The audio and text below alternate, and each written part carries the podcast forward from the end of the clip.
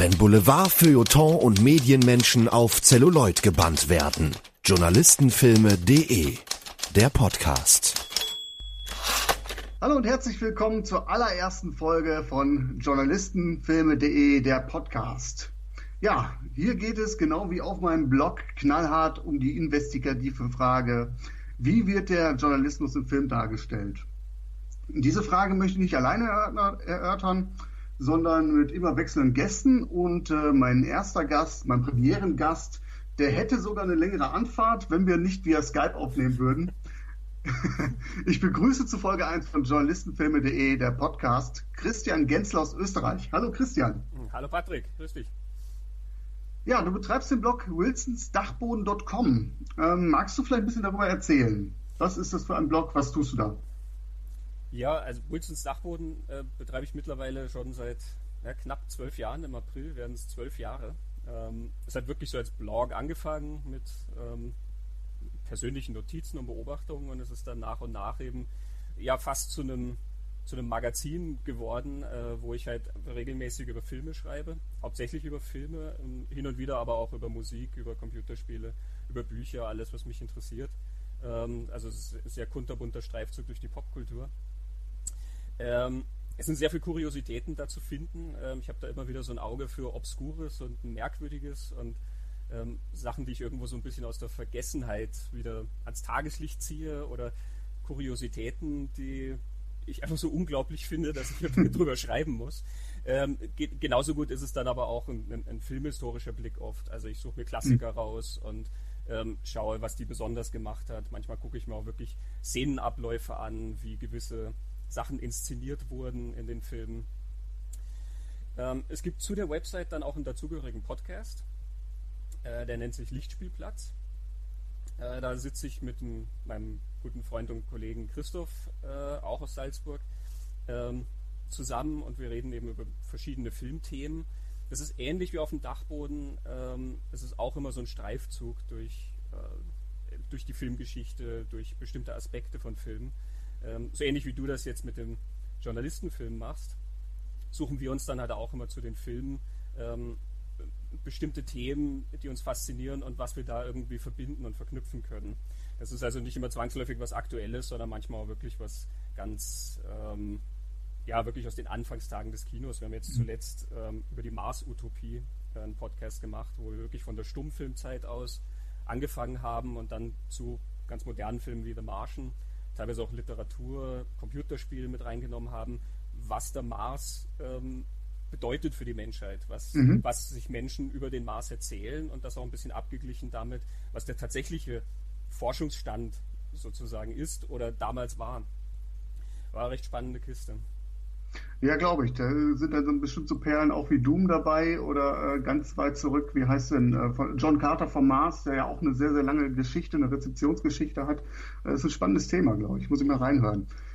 Ja, tatsächlich bin ich ja auch über deinen Podcast, äh, ist der Kontakt ja auch zustande gekommen. Ich glaube, du hast mich ein bisschen drauf gestoßen. Ihr habt einen Podcast gemacht, in dem ihr drei Journalistenfilme besprochen habt.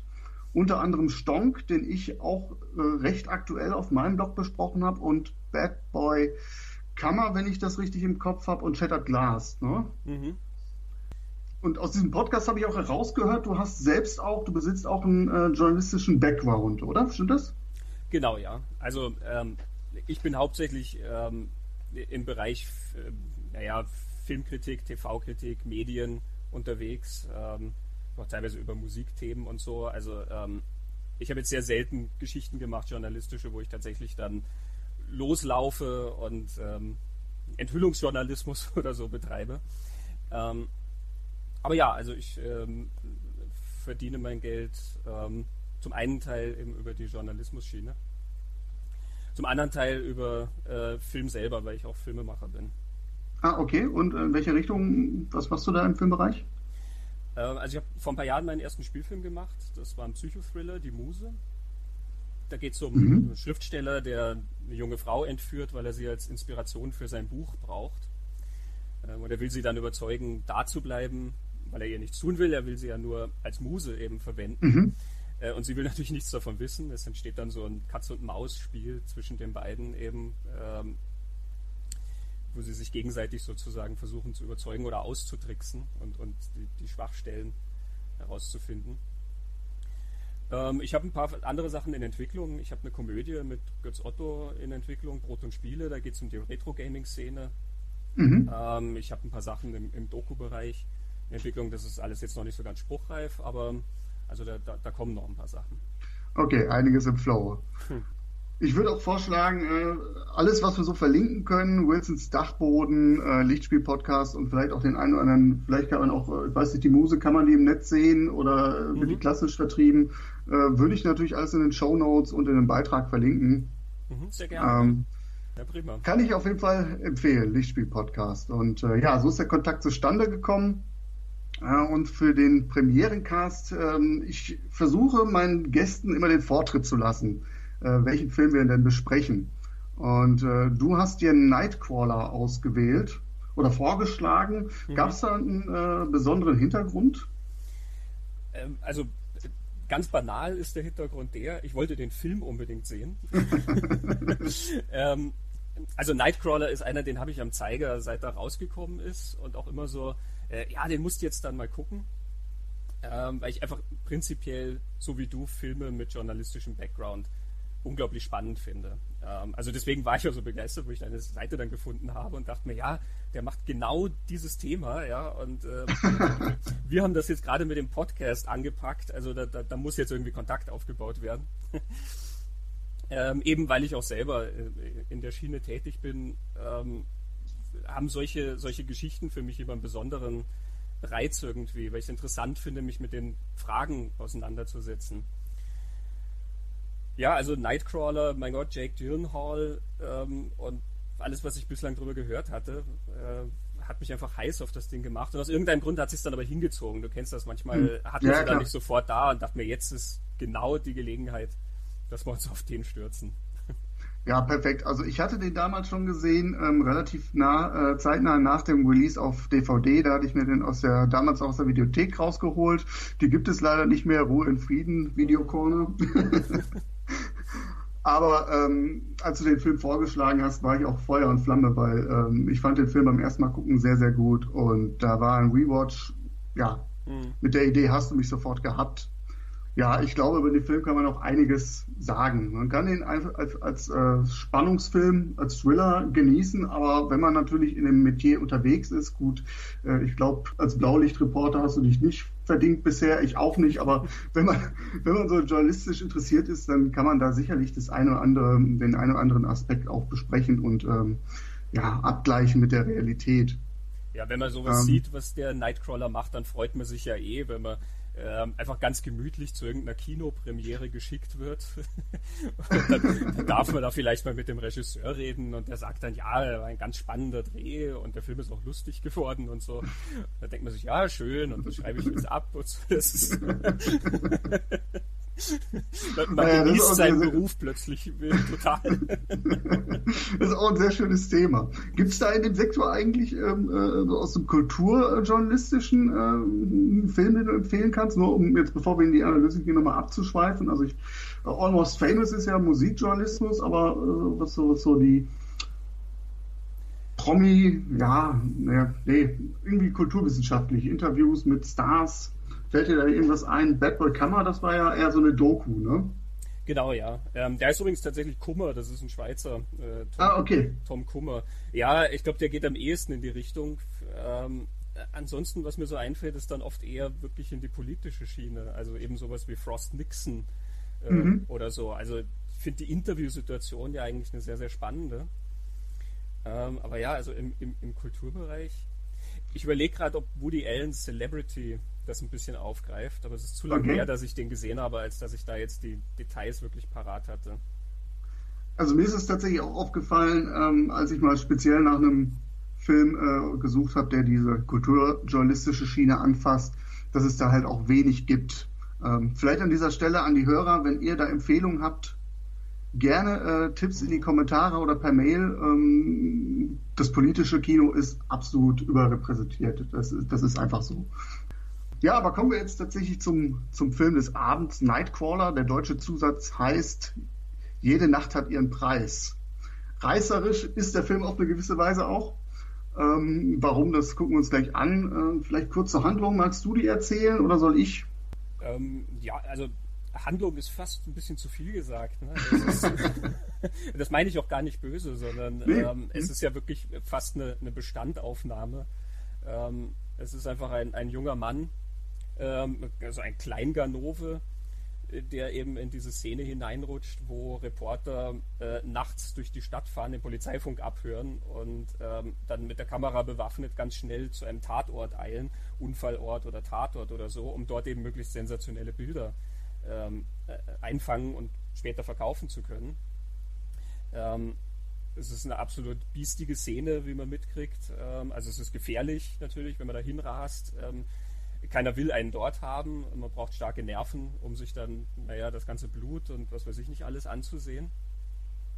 Ähm, und eben dieser junge Mann, der das macht, Jake Gyllenhaal spielt den, ähm, stellt fest, er ist sehr gut in diesem Metier und seine Geschichten finden auch äh, sehr wohlwollenden Absatz. Ähm, er verkauft das an einen Fernsehsender, an eine Nachrichtenchefin, die wird von Rennie Russo gespielt.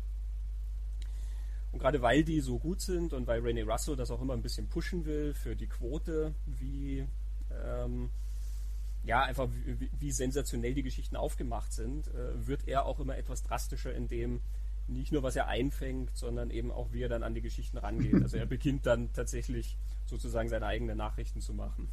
Mhm, und der Preis, den wir im Zusatz haben, der wird auch immer höher. Ne? das ist richtig. Seine ähm, seine Verhandlungstaktik mhm. dann zum Schluss ist ähm, ja, ein, ein Journalistentraum. Ne? so, so möchte man zu seinem Arbeitgeber nochmal gehen. Und er verdient ja auch nicht schlecht, muss man ja auch mal sagen. ja, das, man merkt, das lohnt sich schon. ja, also er wird in seinem Wahn, den er der, ähm, diesen, diesen Wahn, äh, in den er sich hineinsteigert, der wird halt immer radikaler. Also er betritt zunächst erstmal Privaträume, ähm, so die ersten ersten äh, Vergehen gegen die journalistische Ethik. Da sagt man so, okay, geht gar nicht, aber alles noch im Rahmen. Aber dann durchwühlt er die Post, äh, dann drapiert er Unfallopfer äh, an Ort und Stelle, ähm, er erpresst seine Mitmenschen und äh, wie man sich, ich glaube, das ist kein großer Spoiler, wenn er dann nachher auch über Leichen geht bei der ganzen Geschichte. Ja. Irgendwie wie so ein Unfall, bei dem man nicht weggucken kann. Ne? Also es ist also irgendwie schon eine sehr, sehr intensive, sehr düstere, sehr zynische Darstellung. Ähm, es ist nicht, nicht, nicht, nicht, nicht schön, aber es zieht einen absolut in den Bann.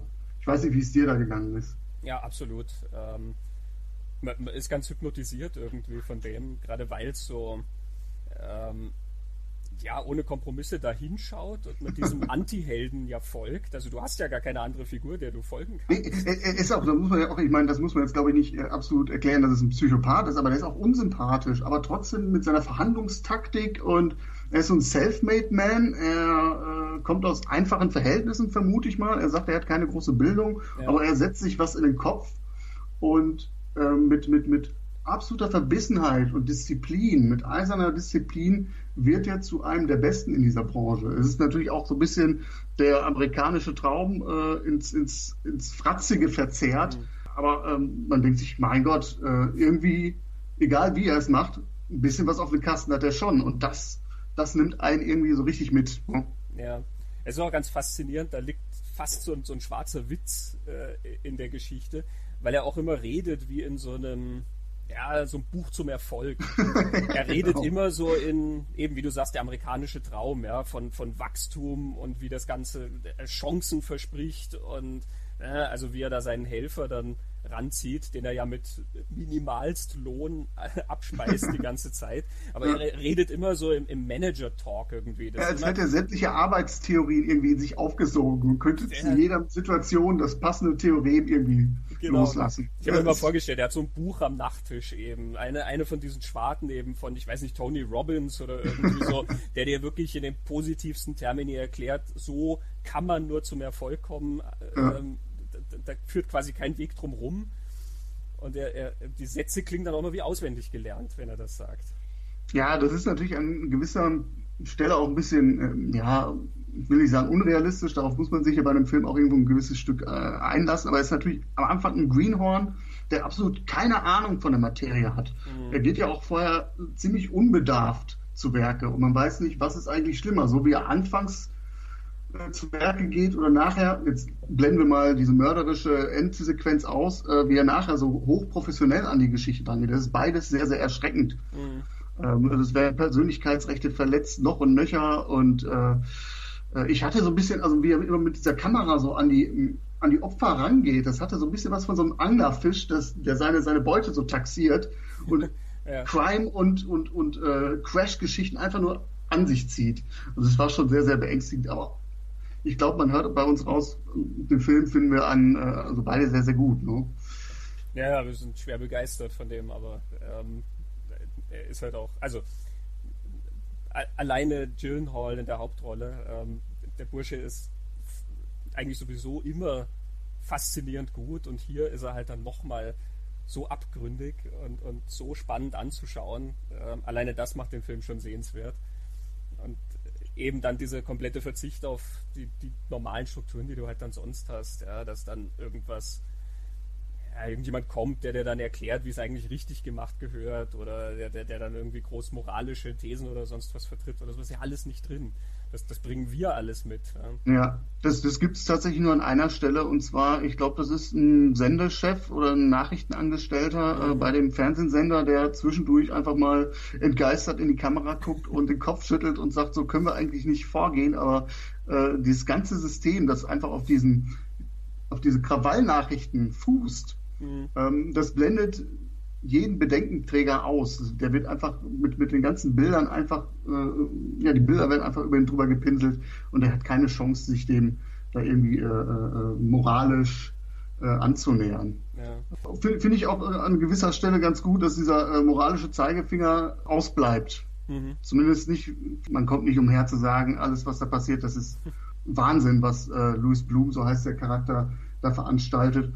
Aber das Ganze drumherum, wie das Nachrichtensystem aufgebaut ist, das ist schon so, das muss man für sich selbst auch irgendwo erfassen, weil man kennt es ja schon, so nicht in dem Maße, wie es in den USA praktiziert wird, aber wenn ich mir überlege, was hier so teilweise nachmittags im Fernsehen in Deutschland läuft, explosiv, äh, äh, brisant, die ganzen Nachmittagssendungen, die auch einfach mit äh, Unfällen und äh, äh, spektakulären spektakulären Mordfällen aufmachen, dann kennt man es auch hierzulande. Ne?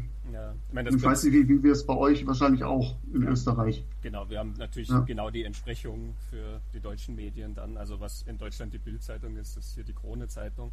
Ähm, oder sagen, das ist ein Prinzip, was ja gar nicht mit dem Fernsehen gekommen ist, sondern was früher ja auch schon da war. Dieser Sensationsjournalismus, der halt irgendwie möglichst nah am, am Reißerischen dran ist und ähm, wenn was passiert ist, dann möglichst explizite Bilder auch bieten will. Ähm, sowas hat beispielsweise die Bildzeitung ja schon weit vor Privatfernsehen und sowas gemacht. Da sind wir eigentlich schon direkt so in der, in der, in der Beschreibung des äh, Nachrichtenjournalismus in Nightcrawler, der tatsächlich auf, auf, auf Blaulicht-Nachrichten hier jetzt basiert. Ja, äh, wie kann man, wie kann man, es ist schon ziemlich in your face, ne? Also es wird schon in den ersten 20 Minuten klar, worauf Wert gelegt wird, um, um Quote zu machen. Das ist die Sensationsgier nach den, äh, und die Jagd nach den besten Bildern.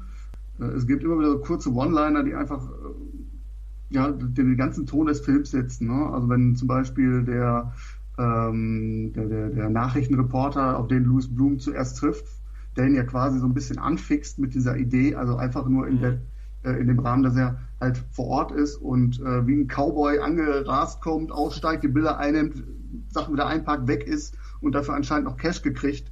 Ähm, äh, wenn er zum Beispiel sagt hier, ähm, je blutiger, desto besser, ne? Oder wer am besten zahlt, äh, der bekommt die Bilder. Das sind alles so, so, so, so Marketing-Sprüche für diesen Blaulichtreporter-Beruf. Obwohl er auch nachher sagt, dieser Job ist so toll wie Hämorrhoiden. Und ja. Aber äh, es ist klar, worauf der Film hinaus will und das schon relativ früh. Ne?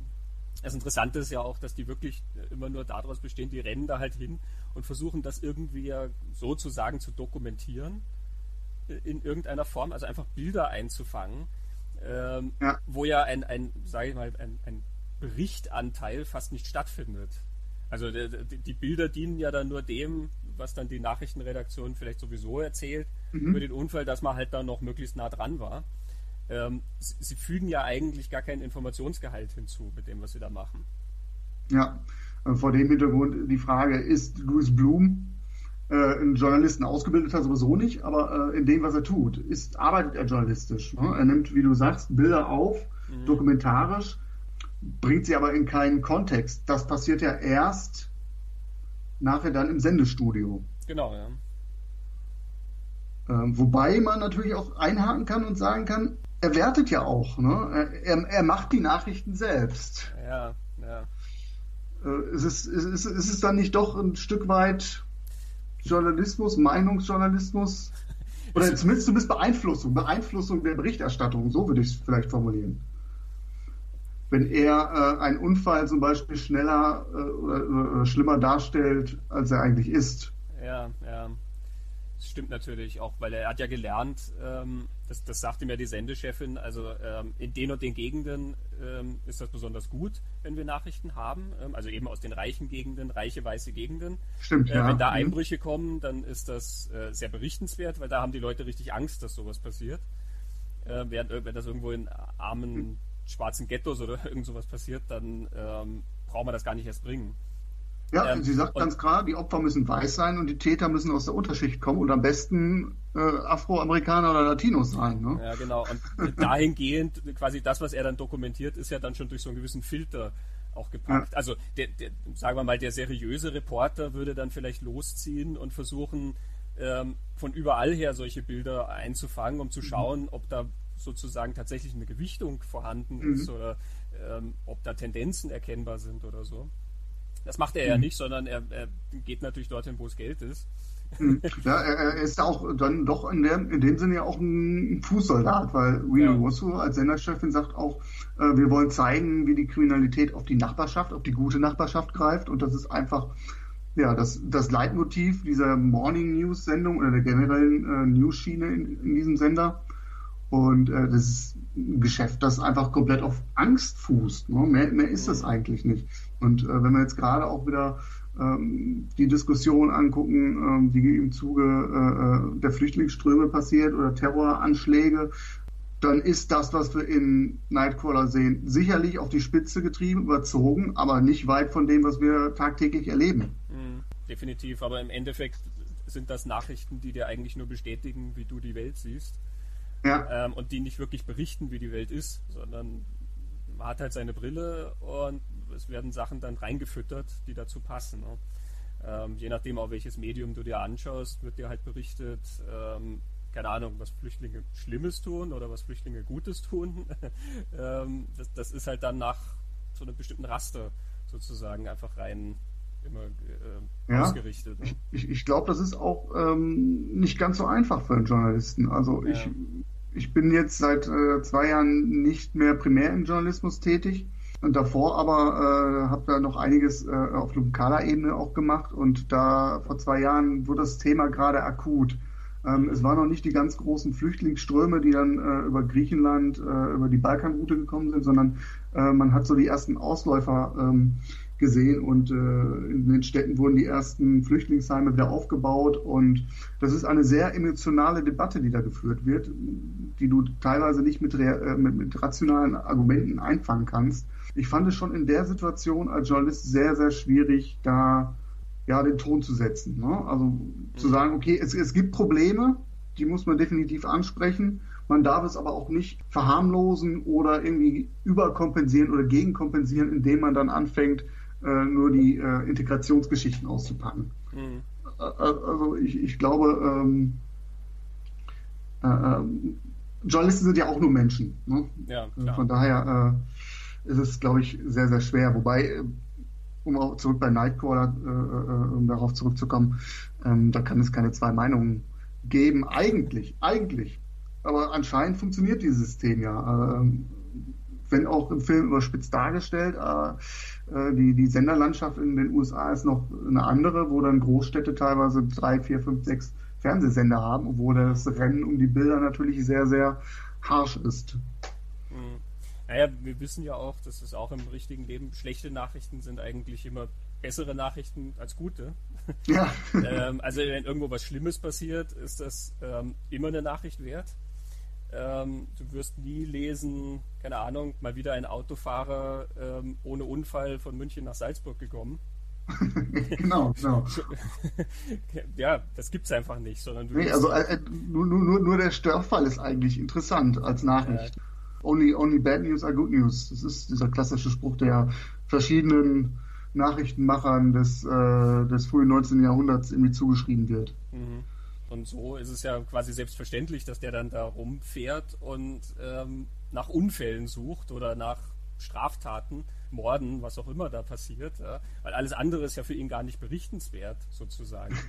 ähm, ja. und, und da fängt ja dann eben dieser Filter ja auch schon für ihn an. Ja? Du siehst die Welt ja dann eigentlich nur noch in äh, auswertbarem Material.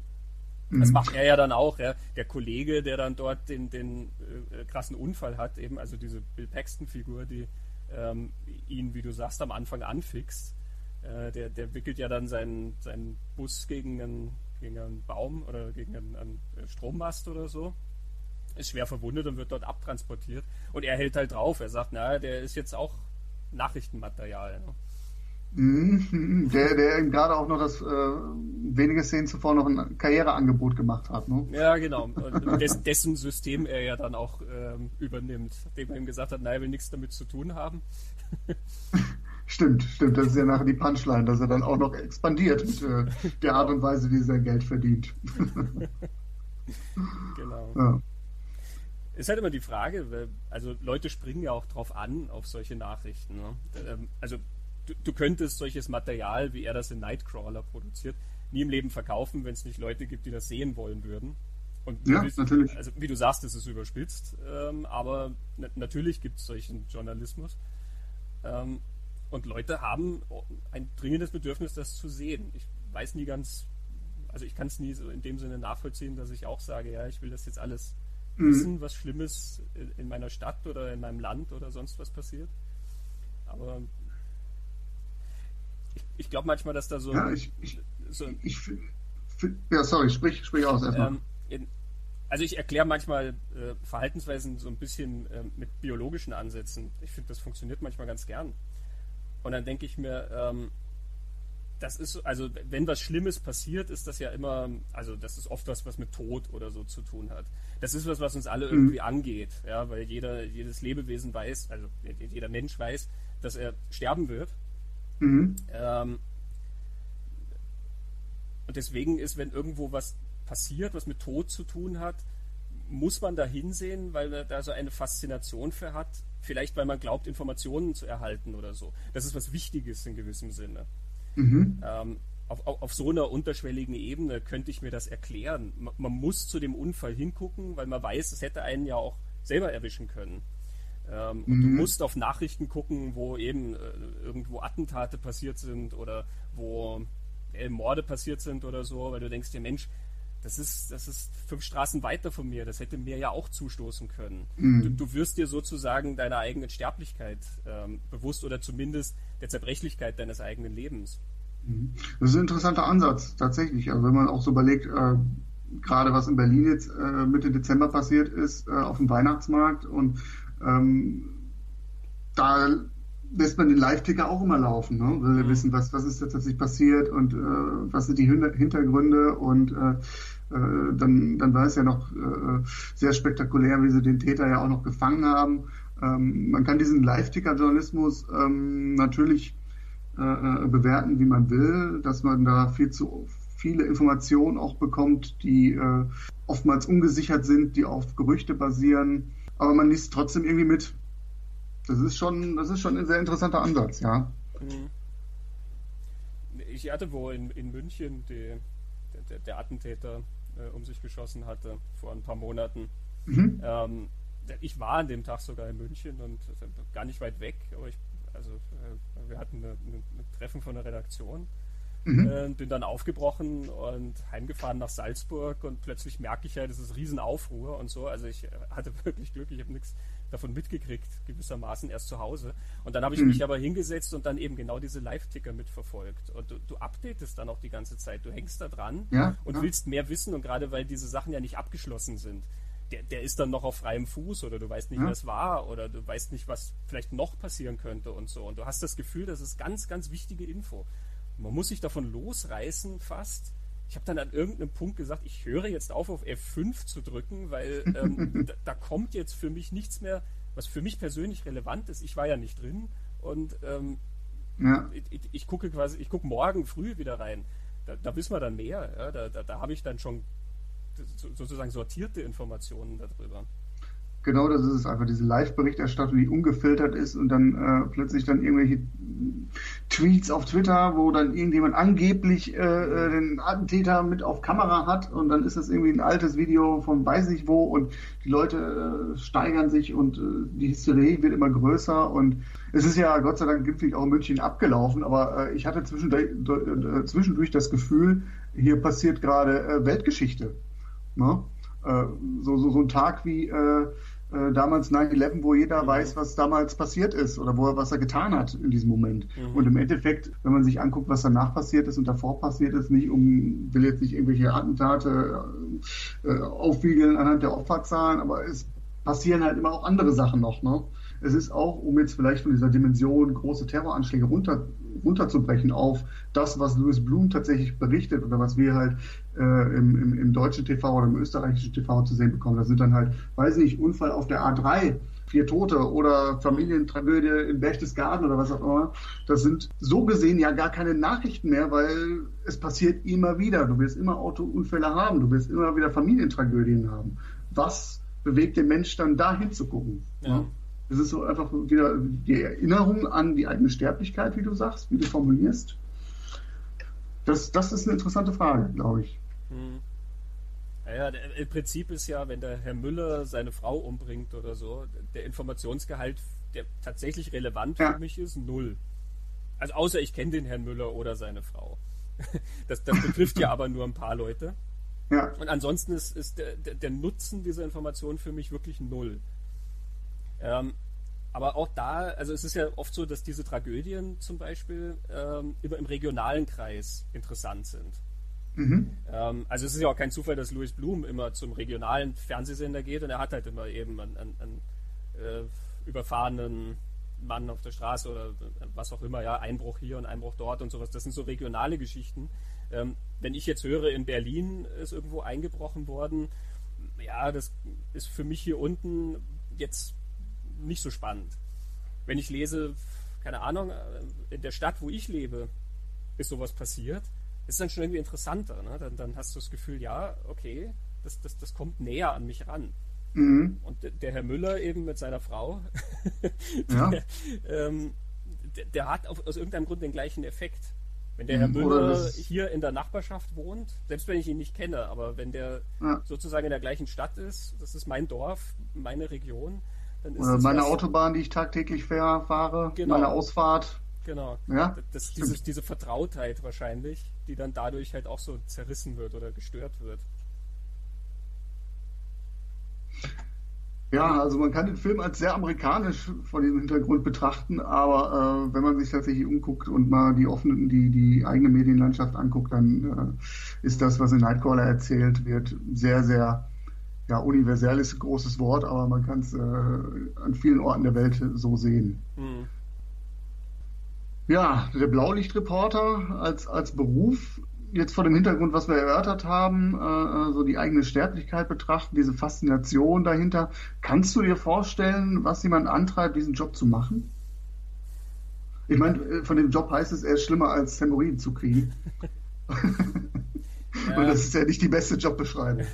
nicht wirklich. Wobei, ich meine, ich meine, äh, ich habe auch einen Sesselfurzer-Job, äh, von daher, die Wahrscheinlichkeit ist auch in meinem Job nicht, äh, nicht klein, dass ich Hämorrhoiden irgendwann mal kriege. das stimmt, aber wir haben es dann gemütlicher dabei. das stimmt. Eben als, als Filmkritiker oder so, da ist man dann das ist da die restliche Gefahr nicht so gigantisch. ähm, ja, ich, ich glaube ja mal, das ist kein Job, auf den man es wirklich abgesehen hat, sondern es ist ein, zu dem man hinkommt irgendwie.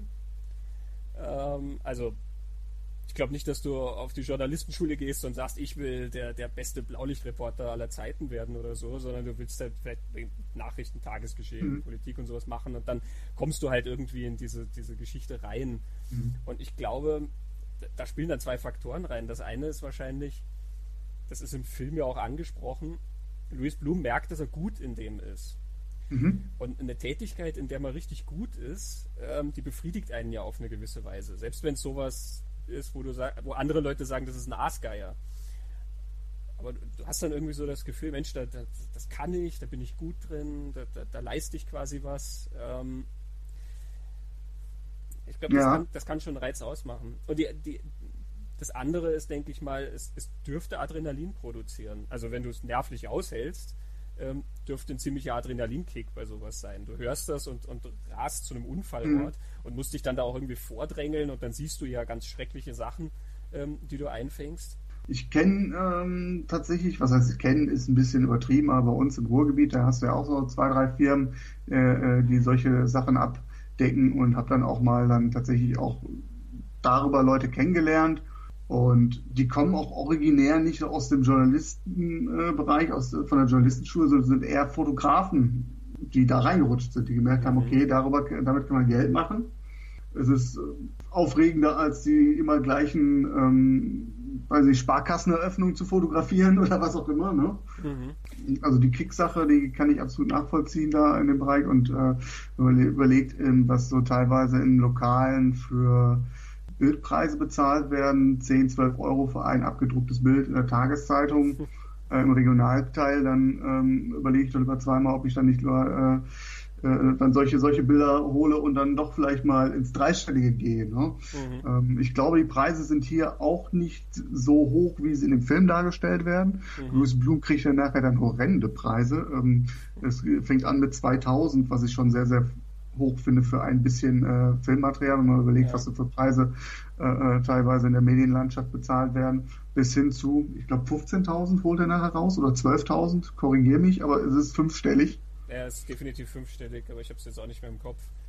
Äh, ich genau glaube, das, das ist in Deutschland und Österreich, glaube ich, nicht, nicht, nicht möglich. Ne? Ich habe einen mhm. sehr, sehr interessanten Bericht, den werde ich auch in den Show Notes äh, verlinken, von Michael Hirschler vom Deutschen Journalistenverband. Der kümmert sich da hauptsächlich um die Themen für die Freiberufler. Und der hat tatsächlich äh, den Nightcrawler aus Sicht der journalistischen Unternehmensberatung äh, analysiert. Äh, ein sehr, sehr langer Bericht und den ich äh, im Zuge der Recherche zu dem Film ähm, gefunden habe, der eigentlich schon sehr, sehr viel vorwegnimmt, was man in so einem Beitrag auf journalistenfilme.de machen könnte. Also sehr, sehr gut. Besser kann ich es nicht machen und werde ja auch großzügig auf den Beitrag immer verlinken. Und in diesem Beitrag steht auch in Deutschland und Österreich ist der Beruf des Blaulichtreporters ähm, auch zurückgegangen, mhm. weil es durch Rettungsknipser im Feuerwehr, im Sanitätsbereich, also die, die, die Sanitäter selbst bringen Fotomaterial teilweise mit, mhm. dass der Beruf dadurch unterwandert wird. Also das klassische äh, äh, Bild, Bildleserreporter berichtet, ne? bringt direkt mal ein paar Fotos mit. Ähm, das das macht es wahrscheinlich auch schwer, wenn man dann so jemanden hat wie äh, ja, jemand, der live vor Ort ist, die Handycam draufhält. Ähm, unmittelbarer kannst du gar nicht mhm. dabei sein. Der Blaulichtreporter ist auch erst danach, nachdem es passiert ist, da. Ne? Ja, außer er manipuliert so viel Louis. ich finde es interessant, dass du sagst, deine Bekannten haben, haben vorher im, im Bereich Fotografie gearbeitet. Ja. Ähm, denn ich habe gelesen, dass Dan Gilroy, der den, den Nightcrawler gemacht hat, ähm, als Inspiration für die Geschichte sich das Leben von Ouija angeschaut hat. Ähm, dieser Fotograf, der in den 30ern und 40ern eben den Polizeifunk gehört hat und dann zu in New York City ähm, eben zu, zu, den Städten von Verbrechen gegangen ist und dann Fotos gemacht hat. Die hat er dann an mhm. irgendwelche äh, Magazine verkauft. Das, das, ist so quasi der Urvater dieser ähm, ja, Blaulichtreporter. Ähm, diese Bilder sind ja relativ berühmt geworden, die der gemacht hat. Ich glaube, da gab es dann später Ausstellungen und so davon. Ähm, ich weiß, auf einem John Zorn-Album ähm, Naked City ist vorn das Cover von so einem erschossenen Mann.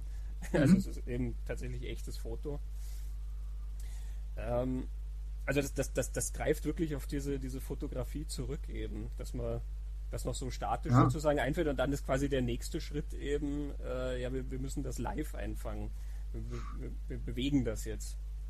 Ja, man muss halt gucken, wer, ähm, der hat Zugriff auf eine Fotokamera und dieses Equipment. Also das sind in erster Linie Fotografen. Ne? Also mhm.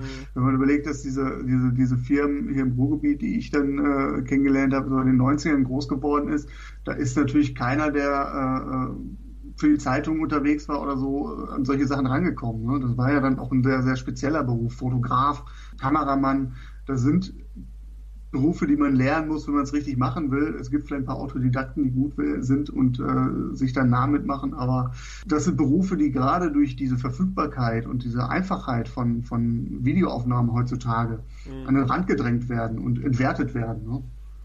Ja, das stimmt. Es ist ja noch gar nicht so lange her, dass du wirklich, du, du konntest selber solche Aufnahmen nicht machen oder wenn, also wirklich nicht verwertbar. Ja. Äh, während heutzutage, ich weiß nicht, ich, ich, ich sage auch immer zu Kollegen, also wenn ich mir denke, was ich vor zehn Jahren oder so, was wir uns dann ausgeliehen haben für so ein kleines Budget für einen Kurzfilm, dass wir dann eine ganz tolle Kamera hatten, ja, also ich denke mir echt, heutzutage mit jedem ja. billigen Handy kann ich bessere Bilder machen als mit dieser Kamera, die wir für teures Geld gekauft haben, äh, äh, geliehen haben. Äh, die, die, Fortschritte sind, sind enorm und ja. ähm, ich hatte mir das auch vorhin gedacht, weil du gemeint hattest, wir, wir, waren bei den Anschlägen und die Leute posten dann Videos auf Twitter und so. Wir, eigentlich, da kommt so eine Generation von Louis Blooms fast, oder? Nur, dass sie kein Geld für kriegen. Die, mhm. die Leute filmen irgendwas ab und, und stellen das dann sofort ins Netz. Die Polizei bittet vergeblich darum, dass sie das nicht machen sollen, ähm, weil es den Tätern womöglich hilft, wenn ja. diese ganze Berichterstattung online ist, aber das hält die Leute nicht ab. Ähm, jeder postet das. Und du hast dann teilweise ja in den Nachrichten auch immer diese Handyaufnahmen gesehen. Mhm, ja, beispielsweise von dem äh, Richard Gutjahr damals in Nizza, der ja zufällig äh, sein Hotelzimmer direkt auf dieser an dieser Promenade hatte, wo der LKW-Fahrer reingerast ist. Der hat das Material ja dann auch, ähm, glaube ich, an, an, an ein oder zwei Sender weitergeleitet und die haben es direkt, weil sie die ersten waren, das mhm. unzensiert ins Netz gestellt. Ne? Und äh, da stellt sich dann die Frage tatsächlich, wie viel Verantwortung hat man dann, wenn man solche Bilder dann rausgibt, ne? Mhm. Ja, eben in, in der Kette vom Nightcrawler, da, da kannst du ja die Verantwortung noch so schön, die wird dann verteilt, ja. Wenn, wenn niemand Louis Blum das Zeug abkaufen würde, dann ja. müsste Louis Blum sich irgendwas anderes suchen, was er macht. So wie er am Anfang auch mit anderen Gaunereien sich seinen Lebensunterhalt wohl verdient hat. Äh, ja, und, und, und, wenn der Sendechef nicht abnehmen würde, was da gesendet wird, dann, mein Gott, kommt das auch nie ans Tageslicht. Da sind eine Menge Leute, durch, durch die das sozusagen gehen muss. Ja. Äh, ja. Während das natürlich mit dem Internet äh, null Filter hat. Mhm. Ja, geht, du sagst, es geht durch viele Hände ähm, bis zum Zuschauer, ne? der dann auch eine gewisse Verantwortung mhm. hat. Ne? Wenn ich äh, diese Sendung äh, nicht gucke oder wenn ich jetzt diesen Tweet nicht weiter retweete, ähm, das ist auch eine Entscheidung, die ich treffen kann. Ja. Ist natürlich aus der, von, von der moralischen Warte sehr leicht gesagt, weil man, selbst wenn man ähm, eine gewisse Vorbildung mit reinbringt, trotzdem an gewissen Stellen, siehe halt Anschlag von Berlin oder Paris oder was auch immer, du hältst dich auf dem Laufenden. Ne? Mhm. Das ist irgendwie, ja, du hast es versucht biologisch äh, zu erklären, das ist irgendwie so, so ein Reflex, man kann nicht anders. Mhm. Ja klar, man will ja wissen, was um einen rum passiert und gerade wenn man das Gefühl hat, es könnte jetzt irgendwie gefährlich werden oder so, das, das ist natürlich was, wo man drauf reagiert und wie du sagst, selbst, selbst wenn man gebildet ist, also mhm. ausgebildet in der Hinsicht, dass man Nachrichten, die man sieht, dann auch irgendwie bewerten kann und einordnen kann und sowas, dass man halt weiß, okay, das sieht mir jetzt zu schwammig aus, als dass ich das mhm. verbreiten muss und so, aber trotzdem, ähm, wir wissen ja, wie schwer es mit ja. manchen Sachen ist, das in irgendeiner Form einzuordnen. Ich habe jetzt gelesen, Facebook will diese Fake News ähm, Einheit da irgendwie losschicken, mhm. damit dann die Fake News möglichst flott entfernt werden und so. Ich mir denke, ja, welches super Team an, an Enthüllungsjournalisten und Recherchemenschen und sowas beschäftigen die, um einschätzen zu können, was Fake News sind. ich meine, manche Sachen kann man ganz easy äh, klassifizieren, aber so vieles, wo ich sehe, da denke ich mir, könnte stimmen, ich weiß es nicht. Schau mal, wie viel, wie viel Twitter-Nachrichten von Donald Trump im Moment durch die Welt gehen. Und ich habe mittlerweile keine Ahnung mehr, was der Mann tatsächlich twittert ja. oder nicht, weil ähm, es ist. Es the real Donald Trump oder the fake Donald Trump, wer ist es jetzt, ja. Ja, und es, es ist eher alles so abartig, was ja. der von sich gibt. Deswegen glaubst du ja auch alles, was du dann dort siehst. Und das dann alles immer nachzukontrollieren, also puh. Ja. Also ich, ich, ich, zweifle gar nicht an, äh, an den Fähigkeiten der, der Leute da in dieser Korrektiv heißt ähm, die Rechercheeinheit. Mhm. Ich frage mich, ähm, wie wollen die das Pensum aufrechterhalten? Das ist eher so die, ja der Gedanke, den ich mir da stelle. Ich meine, werden durch Spenden finanziert, sind unabhängig, können, äh, müssen jetzt nicht das Tagesgeschäft dadurch irgendwie, äh, also sie haben keine Publikation, die sie am Laufen halten müssen, in dem Sinne. Klar, sie haben ihre Online-Plattform oder so, aber sie sind dann nicht irgendwie den, äh, haben nicht den ganz großen wirtschaftlichen Druck, so dass sie sich darauf verlegen können, aber was da teilweise im Netz rumgeistert, allein in Deutschland, äh, wenn du die ganzen rechten Seiten anguckst, äh, die mit Fake News den Markt zuschwimmen, oder auch die linken Seiten. Ne? Und da sind 20, 20 Mannequin in der, äh, also wenn, wenn jemand davon korrektiv hört und jetzt sagt, okay, das ist doch mehr, sorry, aber ich kann mir kaum vorstellen, dass es da also dann kannst du den ganzen Tag ja nichts anderes machen, als da irgendwelche Nachrichten zu filtern. Und dann ist auch noch die Frage, okay, die Nachricht ist jetzt drei, vier Tage im Äther, im virtuellen Mhm. Dann ist das Kind auch schon in den Brunnen gefallen. Ja, das stimmt. Achtet dann tatsächlich jemand noch auf den, auf den, auf den, auf den Haken, den Facebook da machen will? Oder wird nicht dann schon die nächste, das ist wahrscheinlich, die nächste Sau durchs Dorf getrieben? ja, im Prinzip eben der Filter müsste vorher sein, nicht nachher, nur ähm, da müsste wirklich jemand alle, alles, was du postest bei Facebook vorher ansehen, um es dann sozusagen zu genehmigen. Dann hast du wie so Moderatoren in einem Forum oder so. Ne?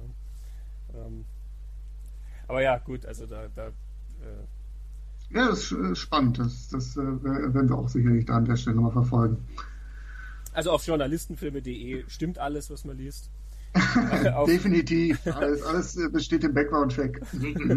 auf, auf wilsonsdachboden.com ist auch. Äh, das ist äh, Qualitätsjournalismus made in äh, Österreich. Jawohl, auf jeden Fall. Das, äh, mit, da können wir die Hand ins Feuer legen. Mit schärfstem Auge und angespitzter Tastatur berichten wir über die Wirklichkeit so, wie sie ist. ja, sehr, sehr, sehr schön. Ähm, jetzt sind wir über einige äh, Äste noch gestolpert. Hast du noch irgendwie einen Aspekt, den du unbedingt ansprechen wolltest, Nightcrawler? Ich meine, wir haben jetzt sehr viel darüber gesprochen, beziehungsweise viele Parallelen gezogen zur Wirklichkeit. Einfach aus meiner Sicht zusammenzufassen, auch wenn dieser Film ein Unterhaltungsfilm ist und sehr überspitzt ist. Vieles lässt sich doch bejahen. Mhm. Absolut, ja. Ähm, ich habe beim Anschauen von, von Nightcrawler immer sehr viel an Network gedacht, die klassische Fernsehsatire von Sidney Lumet. Die fällt mir leider noch, die muss ich unbedingt gucken. Die ist ganz oben auf meiner langen, langen Liste. Mm, ist der nächste Podcast. ja, gerne, gerne. Das, das, äh, wenn dann noch so ein bisschen der soziale Druck dahinter ist, dann guckt man den auch eher. genau, ja. Also bei, bei Network geht es ja um einen Fernsehmoderator, der, naja, einen Nervenzusammenbruch letzten Endes hat und verkündet, dass er sich umbringen will, weil er gefeuert werden soll vom Sender. Er bringt halt nicht mehr die Quoten und so. Ähm, und dieser Nervenzusammenbruch, der ähm, erreicht dann so tolle Quoten, dass sich der Fernsehsender entschließt, daraus eine Serie zu machen, wo der Mann halt dann einmal die Woche vor die Kamera geschickt wird, um dort halt sozusagen den nächsten Nervenzusammenbruch zu haben. Der wird dann so zum äh, verrückten Propheten quasi, wo er halt gegen alles und jeden wettert. Der nimmt halt kein Blatt mehr vom Mund und ähm, ist, er, er, kriegt halt einfach nicht die Hilfe, die er in irgendeiner Form bräuchte. Ja? Der wird halt einfach nur als, als Quotenmaschine dann angesehen, während er stattdessen eigentlich äh, psychologische Betreuung bräuchte. ähm, ist schon ganz bitter. Und da ist dann auch so, da ist so eine Frau drin, ähm, Faye Dunaway spielt die. Ähm, die erinnert dann so ein bisschen an diese Rene Russo-Figur. Wobei die mhm. Faye Dunaway-Figur noch sehr viel. Ja, ich, sagen wir es mal so, Renee Russo macht so ein bisschen den Eindruck, als wäre sie die Faye Dunaway-Figur weiter in ihrer Karriere, weiter hinten. Mhm. Denn Renee Russo in, in äh, Nightcrawler ist ja schon, naja, die ist super desillusioniert, die ist aber auch so, die, die greift sich halt an alles, was irgendwie noch funktionieren könnte. Ja? Ähm, die, die, die, nimmt das auf und sagt, na, wir müssen das drehen und wir müssen das machen und so bei Network, ähm, Faye Dunaway ist ähm, absolut ruchlos. Das ist auch eine Frau, die halt einfach aus allem Quote machen will. Die trifft sich dann mit so einer Terroristenorganisation und schlägt denen dann eine ganz tolle Serie vor, äh, die sie über sie machen will. Ja? Ähm, wo das dann alles unzensiert kommen kann, was die sagen. Und sie verkauft es auch wirklich dann als äh, wichtigen Journalismus sozusagen. und bietet dann halt eben irgendwelche Terroristen Sendezeit gewissermaßen. also, hört sich nach sehr bitteren Film an. Ja, ja, der ist, der ist böse, der Film. Oder eben, da, man merkt diese, diese Verwandtschaft gewissermaßen, dass da ähm, sozusagen nichts ist so schlimm, als dass es nicht im Fernsehen gesendet werden und zur Quote gemacht werden könnte. Schönes Schlusswort an der Stelle, würde ich sagen. Das fasst ja. Nightcrawler auch ganz gut zusammen.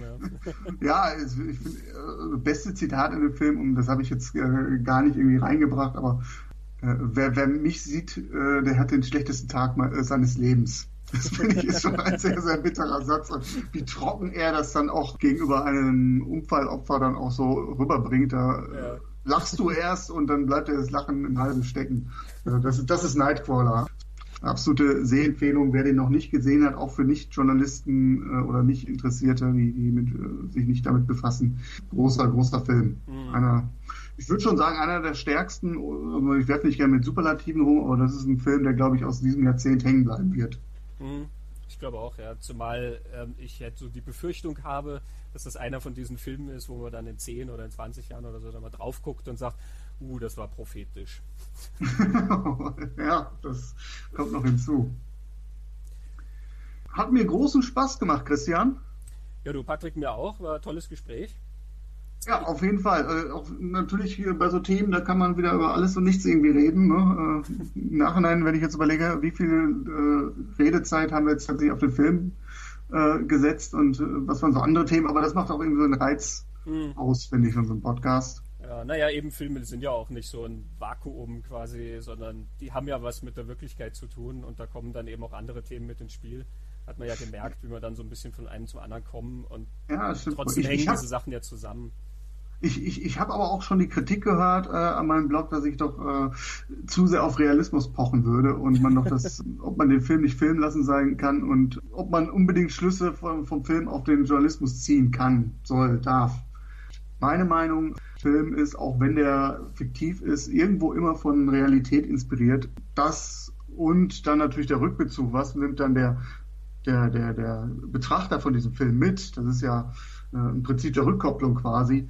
Ähm, die bestimmen auch das Bild des Journalisten in der Öffentlichkeit mit. Mhm. Und das ist ja mein Ansatz, den ich verfolge in diesem Blog, in diesem Podcast auch von nun an. Und von daher kann ich sagen, ja, man darf auch realistische Maßstäbe oder äh, Maßstäbe des Realismus äh, ansetzen an der Stelle. Hm. Ja, ich denke, es ist sogar es ist eine wertvolle Auseinandersetzung, eben gerade weil sie dann Fragen aufwerfen kann, äh, bei denen es spannend ist, ihnen nachzugehen. Ähm, Journalismus hat so viele Fragen und eben viele Filme setzen sich ja damit auf gewisse Weisen auseinander.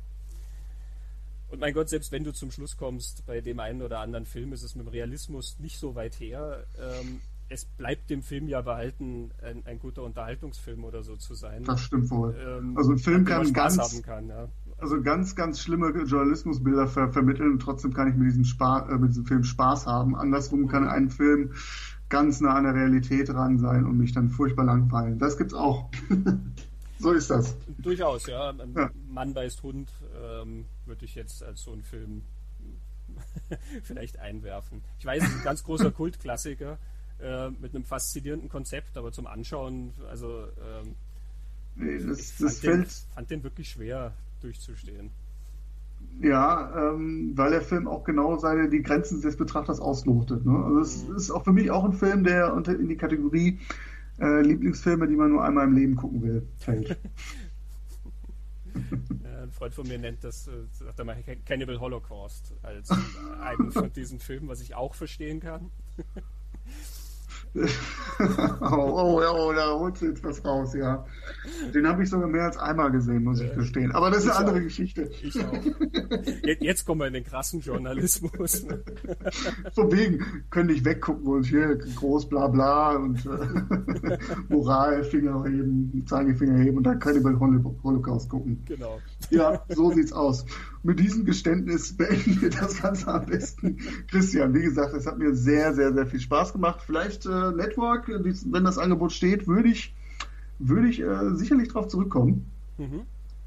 Und ähm, bedanke mich ganz herzlich bei dir. Wie gesagt, deine Projekte werde ich hier auch nochmal in den Show Notes werde ich verlinken. Ja, ich freue mich sehr über die Einladung. Fand es auch ein total anregendes Gespräch. Und naja, du weißt ja, du musst jetzt Network gucken. Und genau, ich habe eine Hausaufgabe. ja. Da bin ich dann gespannt. Super. Und ja, an die Hörer, äh, ich hoffe, euch hat es gefallen. Die erste Premiere ist vielleicht noch ein bisschen unstrukturiert gewesen, aber mein Gott, an, an so Projekten wächst man ja auch. Äh, wenn ihr Vorschläge habt für Filme, die wir besprechen sollen, hier bei journalistenfilme.de, ähm, dann gerne her damit. Auch wenn ihr vielleicht Lust habt, ihr sagt, ihr seid, kommt selbst, ihr müsst ja noch nicht mal Fach sein, ihr habt einfach ein großes Interesse, mal einen Film äh, aus, aus dieser Warte zu betrachten, wie wird der Journalismus in diesem Film dargestellt, habt Bock mit mir zu quatschen, ihr habt irgendwie ein Redebedürfnis, dann haut mich an in den Kommentaren. Meine E-Mail findet ihr auch relativ einfach auf der Seite. Ähm, bestimmt finden wir einen Gesprächstermin. Äh, es ist auch manchmal therapeutisch, wie wir heute festgestellt haben. es kommen schockierende Details an, es ist immer, immer knallhart recherchiert. In diesem Sinne sage ich danke fürs Zuhören und äh, bis zum nächsten Mal. Jo, ciao, tschüss. ciao. Ciao. Besucht journalistenfilme.de auch auf Facebook und auf Twitter.